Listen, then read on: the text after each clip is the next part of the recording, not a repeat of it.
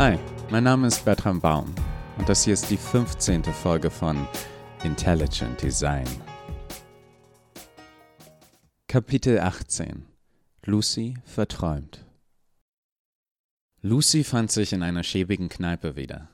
Sie schaute aus einem zerbrochenen Fenster und sah die Überreste eines Dorfes, das irgendwann einmal malerisch gewesen sein musste. Jetzt zeigte es offensichtliche Spuren von Armut und Konflikt. Lucy konnte sich nicht erinnern, wie sie hierher gekommen war, doch alles kam ihr seltsam vertraut vor. Sie war schon einmal hier gewesen. Die Hütten draußen waren heruntergekommen, und die einstmals einfachen, doch glücklichen Dorfbewohner waren ersetzt worden durch grimmige Soldaten. Es war die übliche Geschichte. In irgendeinem kläglich verarmten Land, von dem in der restlichen Welt kaum jemand gehört hatte, wird irgendein Bodenschatz gefunden, und plötzlich fällt allen auf, wie diktatorisch und menschenfeindlich die Regierung des Landes ist. Der Status quo lässt sich keine weitere Sekunde mehr mit dem Gewissen der zivilisierten Welt vereinbaren. Revolutionstruppen, mutige Männer mit strahlenden idealistischen Werten wie Demokratie, Freiheit, internationalem Handel mit Bodenschätzen werden mit Waffen unterstützt und die grausame Diktatur wird gestürzt. Vernunft siegt. Die Revolutionstruppen stellen sich vielleicht später als etwas weniger edel als gedacht heraus, aber die Aufmerksamkeit der zivilisierten Welt hat inzwischen bereits einen neuen Fokus gefunden. Die neueste Smartphone-Generation oder eine umstrittene Fernsehsendung. Hier will niemand mehr von wie hieß es Gleiches-Tan hören. Dort raufen sich jedoch Guerillakämpfer zusammen, die naiv und fortschrittsfeindlich die Vergangenheit zurückfordern, ihre primitive Kultur und ihr trinkbares Grundwasser. In diesen Fällen war es Lucys Aufgabe, die Wogen zu glätten, die fortschrittliche Veränderungen nun einmal mit sich brachten. Doch ihr Name war damals nicht Lucy gewesen, oder? L36. Hatte sie einmal so geheißen? Es fiel ihr schwer, sich zu erinnern. Sie war umringt von acht Soldaten, mit denen sie seit einer Stunde einen kurzen nach dem anderen getrunken hatte. Sie waren schwer berauscht, teils von den Unmengen billigen Gins, doch mehr noch von der Schönheit der unbekannten Besucherin. Die trinkfesten Männer waren inzwischen ernsthaft verwirrt, dass die zierliche Frau immer noch erstaunlich nüchtern wirkte. L36 erblickte plötzlich den Mann, wegen dem sie hier war, General Akbar, an der Bar auf der anderen Seite der Kneipe. Sie stand wortlos auf und steuerte geradewegs auf ihn zu. Einer ihrer selbstbewussteren Trinkgefährten wäre ihr gerne gefolgt, konnte sich aber im Augenblick nicht erinnern, wie man aufsteht. Er zuckte enttäuscht mit den Schultern, kippte langsam nach vorne und schlug unsanft auf dem Tisch auf. Er fiel sofort in den tiefen, traumlosen Schlaf der Betrunkenen und hatte so das Glück, die folgenden Ereignisse zu verschlafen. Er würde später bedeckt von Staub, Schutt und dem Blut seiner Kameraden aufwachen. L36 schritt mit ihrer übernatürlichen Anmut durch den Raum, und mehrere Kneipengäste verschluckten sich gleichzeitig an ihrem billigen Bier. Sie war an diesem Tag asiatisch. Das Konzept Rassismus hatte sie nie richtig verstehen können. Als jemand, der problemlos sein Gesicht austauschen konnte, wirkte es für sie, als würde man jemanden für seinen Pullover diskriminieren. In ihr glattes, dunkles Haar waren hier und dort bunte Bänder eingeflochten. Sie trug einen kurzen Rock und ein hautenges Oberteil. Ihre Arme und Beine, selbst ihr Dekolleté und Hals waren vollständig mit bunten Tattoos bedeckt. Der General beugte sich über eine Landkarte. Tiefe dunkle Falten bedeckten seine Stirn, glätteten sich seit Wochen nicht, nicht einmal während er schlief. Zwei leicht bekleidete Damen schauten beleidigt, nachdem er sie abgewiesen hatte. Keine von beiden war nach irgendeinem Standard besonders gut aussehend, doch sie besaßen essentielle Qualitäten, die an diesem Ort nicht selbstverständlich waren. Sie waren mit an Sicherheit grenzender Wahrscheinlichkeit weiblich. Sie rochen weniger furchtbar als die meisten anderen Besucher der Kneipe. Sie behaupteten, sie hatten keine Krankheiten. Eine von beiden hatte dafür sogar eine ärztliche Bescheinigung. Hier und heute waren sie Prinzessinnen. Es war Akbar egal. Er konnte keine Ablenkung gebrauchen. Er verdiente keine Ablenkung. Er war schuld, dass alles, was er geliebt hatte, in Scherben lag. Er hatte an die Revolution geglaubt, er hatte für sie gekämpft, getötet. Nun würde er jede wache Minute für diese Menschen kämpfen, die sich auf ihn verließen. Sie verdienten jemand Besseren. Aber wer bekommt schon, was er verdient? L36 setzte sich neben ihn. Du starrst schon seit einer Stunde diese Karte an. Ich bezweifle, dass der verschüttete Pass sich allein von deinem grimmigen Ausdruck räumen lässt. Vielleicht nicht, seufzte er. Vielleicht hat es noch nie jemand doll genug versucht. Er schaute auf, um die schöne Stimme abzuwimmeln, doch seine Augen, die seit Wochen nur Leid und Trümmer gesehen hatten, trafen nun auf L36. Es waren keine Worte notwendig. Sie nahm ihn bei der Hand und stand auf. Er folgte ihr. Er wäre ihr überall hingefolgt. Sie führte ihn in das traurige Hinterzimmer der Kneipe. Dort stand ein Bett und ein Tisch, an dem einige Männer Karten spielten. Akbar signalisierte ihnen, den Raum zu verlassen. Einer von ihnen versuchte mit dem General zu sprechen, besorgt, ihn mit der Unbekannten allein zu lassen. Akbar nahm ihn kaum wahr und schob ihn unsanft aus dem Zimmer. Wenige Minuten später lag der General nackt auf dem Bett. L36 saß breitbeinig auf seinem Schoß. Er starrte sie ungläubig an. Sie neigte sich zur Seite und wühlte in Akbars Kleidung. Als sie sich wieder aufrichtete, trug sie seine Generalsmütze und hielt beide Arme hinter ihrem Rücken versteckt. Sie beugte sich nach vorne, so dass ihr Körper sich an seinen schmiegte. Er war in seinem Leben nie glücklicher gewesen. Sie spürte seine Erektion an der Innenseite ihres Schenkels. L36 presste ihre Hand auf seinen Mund. In der anderen Hand hielt sie Akbars Armeemesser. Er konnte nicht sehen, wie sie es zwischen seine Rippen stieß. Er konnte nicht verstehen, was er fühlte. Das musste Liebe sein, so überwältigend, dass ihm die Luft wegblieb, so sehr, dass es weh tat. Er kam. L36 schaute ihm tief in seine verwirrten Augen. Sie war nicht grausam im herkömmlichen Sinn. Sie genoss das Leid anderer nicht. L36 war fasziniert von intensiven Emotionen jeder Art. Es scherte sie nicht besonders, ob diese positiv oder negativ waren, und manchmal entging ihr der Unterschied. Akbars Brust zuckte gewaltsam, als er vergeblich um Luft rang. Blut quoll unter L36s Fingern hervor. Sie hätte den Moment mit einer einfachen Drehung des Messers beenden können. Sie tat es nicht. L36 konnte sehen, dass Akbar in diesem Moment etwas über sich selbst lernte und diese Gelegenheit wollte sie ihm nicht rauben. Sie beobachtete, wie die dunklen Falten für immer seine Stirn verließen.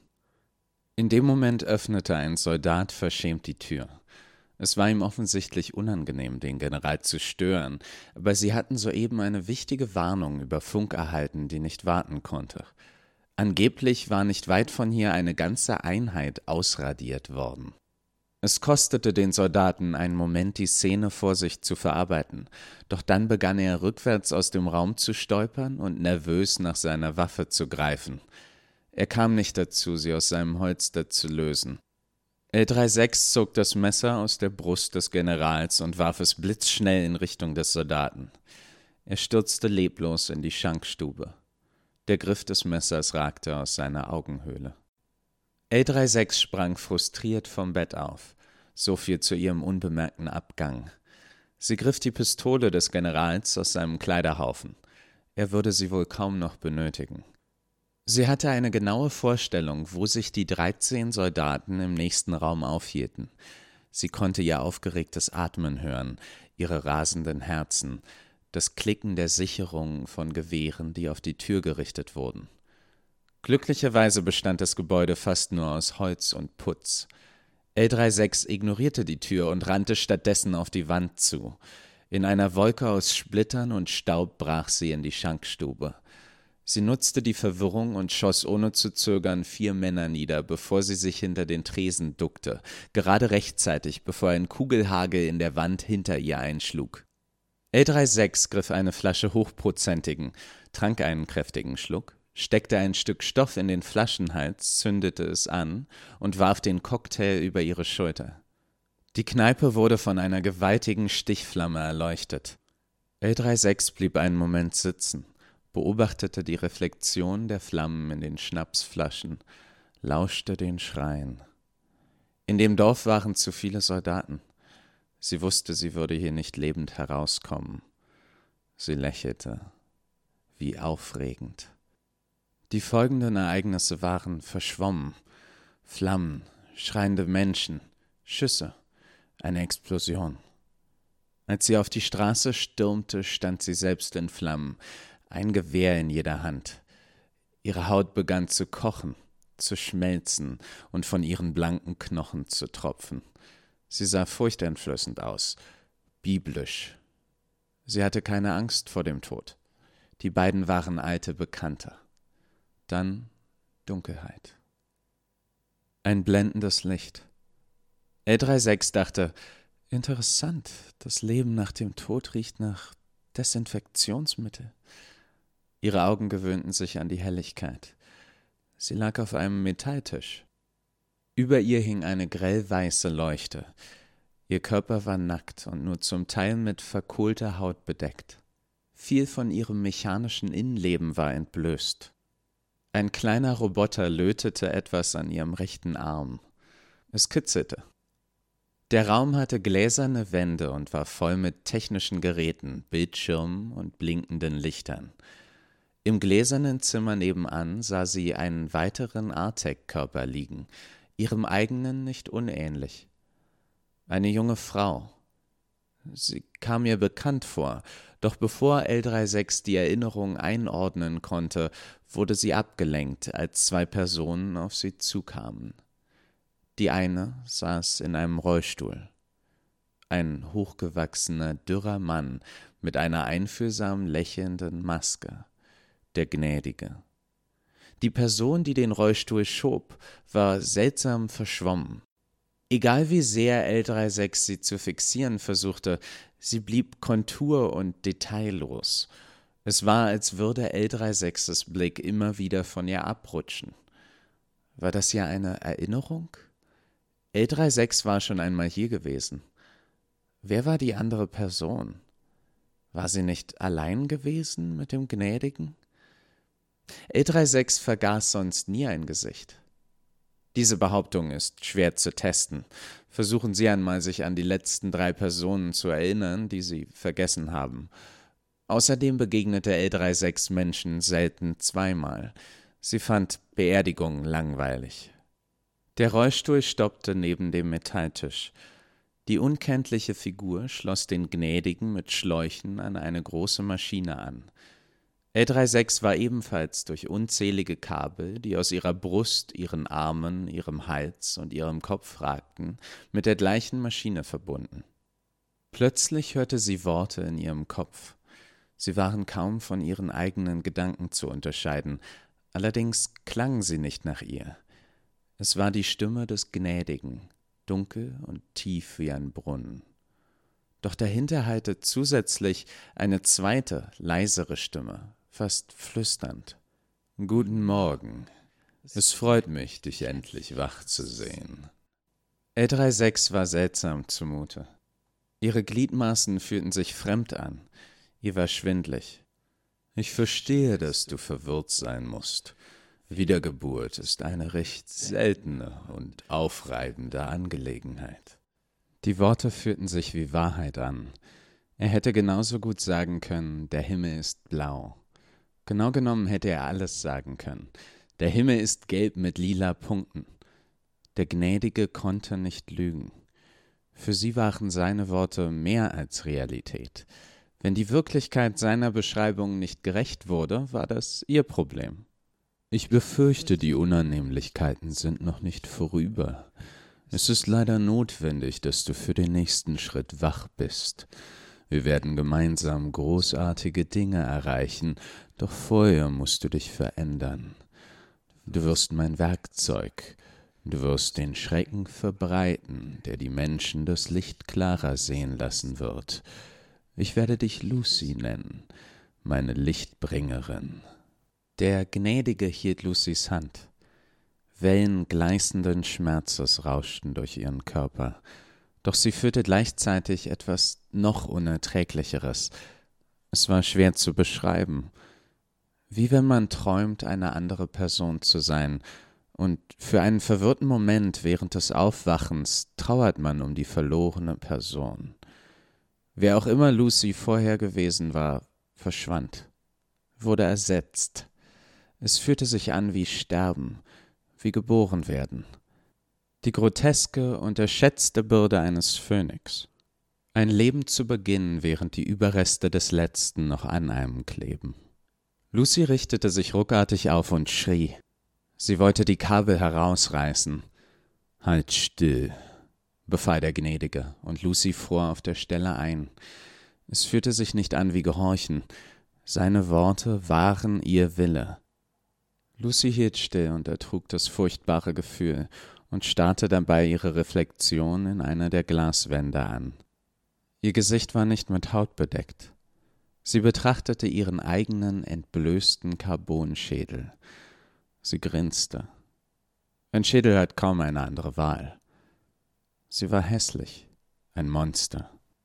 Und nachdem sie unzähligen Menschen aus nächster Nähe beim Sterben zugesehen hatte, beobachtete sie das Gleiche bei sich selbst. Lucy erwachte, richtete sich auf in dem kleinen Bett ihrer Einzimmerwohnung. Die Wände waren kahl und grau. Die Bilder aus ihrem Traum verschwammen, begannen zu verblassen, Sie entglitten ihr schneller, je fester sie sie zu fassen versuchte, wie ein Stück Seife unter der Dusche. Lucy betrachtete ihre Reflexion im Wandspiegel und tastete ihren Hals nach Kabeln ab, die nicht da waren. Sie trug ein seidiges Negligé, das sich perfekt an ihren Körper anschmiegte. Sie war wunderschön. Ihr war bewusst, es war nur eine Maske. Darunter war sie grausam und hässlich doch es machte ihr nichts aus. Wir alle haben etwas Hässliches in uns. Sie stand auf. Sie hatte einen langen Tag vor sich.